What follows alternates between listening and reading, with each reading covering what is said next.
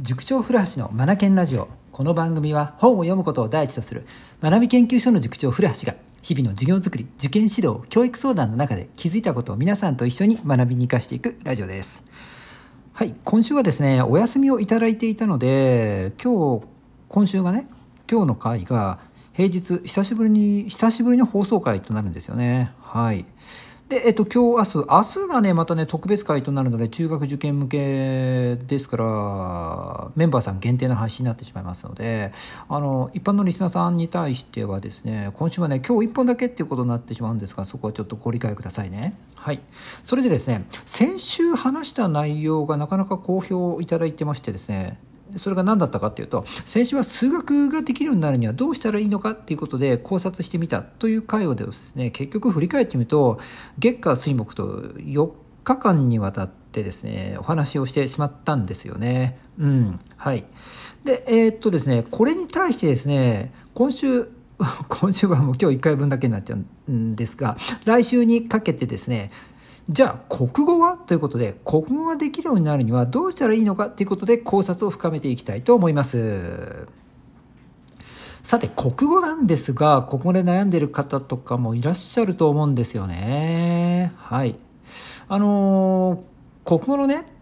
模擬試験とか答案用紙とかねその授業の様子とか見させていただいてると国語が得意じゃない子っていうのはやっぱり特徴がね割とはっきりしてるんですよね。うん、はい、でどんな特徴があるかっていうとですねこれね文章読解させるとですね結構はっきり分かるんですよ。うん、文章読解のどこで分かるかっていうとね選択問題。選択問題ってあるじゃないですか。特に、うんと、長文問題あるでしょ？長文読解問題あるでしょ？大問っていうのがあって問いが12345って連なってるじゃないですか。イメージできます？で大概最後の問いになってくると要約を問うような問題がそこには配置されてるんですよね。でそこが「あいう」とか4択とか5択とかになっていて本文の内容ととか主題と合うものとを選べみたいな感じでですね結局この文章が何を言わんとしていたのかということをですね読み取らせるものが最後大体配置されてるんですね。うん、でこの問題ができるかどうかで国語できるかどうかってね結構見えてしまうんですよね。うん、だって要約を問うてる問題なのでこれが正解していれば読解できていますということになりますよね。でこれを外すとなるとあれ？読み間違いしてる？そもそも読めていない？なんてことになってくるんですよね。なので文章読解させるとですね結構はっきり見えてくるんです選択問題でそれがあらわになるということ。それからですね作文なんですよ作文はですね国語ができるできないがですねものすごく顕著に現れるんですよね。うんえっと、どんなポイントがあるかっていうといくつかあるので紹介しますね。1つ目がねまずそもそもなんですが問いに答えられてるかどうかっていうこと。はい、聞かれてる問いですから聞かれてることありますよね。そこに対して違うこと答えてくる子っているんですよね。えそんな人いるの？ってね思う方今いらっしゃったんじゃないかなと思うんですがこれがねいるんですよ。うん、違うこと答えてくるっていう。うん、もうこれって国語うんぬんじゃないですよね。うん、それからですね作文をね書いてもらうと語彙の語彙の種類の豊富さ種類ですね。種類の多さ。これでですねもう国語力がある程度測れてしまうんですよ。当然ですが国語力ある子っていうのは語彙の種類が多いです。で国語力が足りないかなってことは子はですね語彙の種類が少ないんですね。それで、うん、同じ言葉を繰り返し使ったりとか同じ表現を微妙に変えて繰り返し伝えてくるとかねこんな書き方してくるんですよね。うんはい、もう語彙の少なさがゆえだと思います。うん、それからねこれ先ほどの問いに答えられないにもねなんか近いようなノリがあるんですが一貫性がないっていうのがあるんですよね。聞かれてることに対してうん、答えたんだけどいいんだけども作文を1段落2段落3段落と書いてるうちにだんだん 言いたいことがねじれてくるっていうねつまり最後の結論にたどり着くことにはもう別の話別の結論になってしまってるっていう場合もあるんですよね。うん、これだから文脈ないんですよ。はい、それからね最後論順がちぐはぐっていうケースもあるんですよね。うん、言わんとしてることは分かる。はいなんだけどもうんとですね各段落の論順がバラバラっとなってるものだから言いたいことがきちんと伝わらない、うん、っていうのがあったりするんですよね。はい、これも文脈これがねないんですよね。ということでですね作文はですね割とその人のうんその子の国語力っていうのがはっきりと見えてくるものです。はいじゃあ問題はですよこういった人たちねなんか思い当たる症状って言ったらあの病気ではないんですけども思い当たる事柄とかあった方どうしたらいいのかっていうのを考えてきたんですよね。まずはですねもう身も蓋もないことを言ってしまうとうん語彙力なんですよねもう読書してないと話にならないっていうのが国語です。うん、自分自身がね小学校や中学校高校とほとんど本を読まなかったのでこれをねねまあ、あのこの放送の100回でも語らせてもらってますけれどもいもう本当にですね僕は苦しんだので本を読まないと始まらないんだよと。でえっと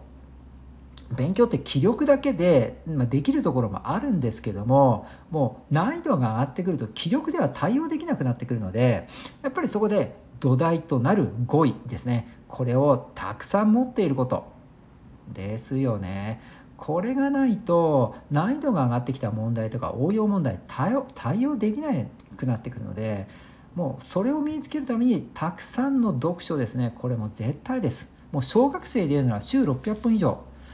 中学生なら部活が忙しかったりするのでそういう子たちに対してはやっぱ500分以上ですよね。うん。そんな時間どうやって取るのっていう声も聞こえてくるかもしれないんですが実際に皆さんが望むできるレベルとか取りたい点数とか目指してる学校っていうのはそういった、えーと、ラインを超えてきてる子たちが取ってる点数であったりとかそういった志望校であったりするわけなのでそこを思い描くのであるならばこのラインを超えなくてはならないんですよ。